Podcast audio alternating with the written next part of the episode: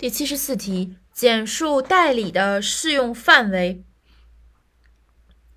首先是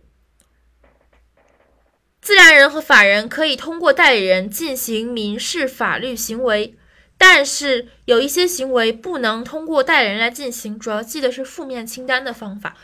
两方面：一、具有人身性质的行为，如立遗嘱、婚姻登记、收养子女等；二、法律规定或当事人约定应当由特定的人亲自为之的行为，比如讲讲出、演出和讲课等。自然人、法人可以通过代理人进行民事法律行为，但是一些行为不得代理：一、具有人身性质的行为；二、法律规定或者自然人或者当事人约定应当由特定人完成的法律行为。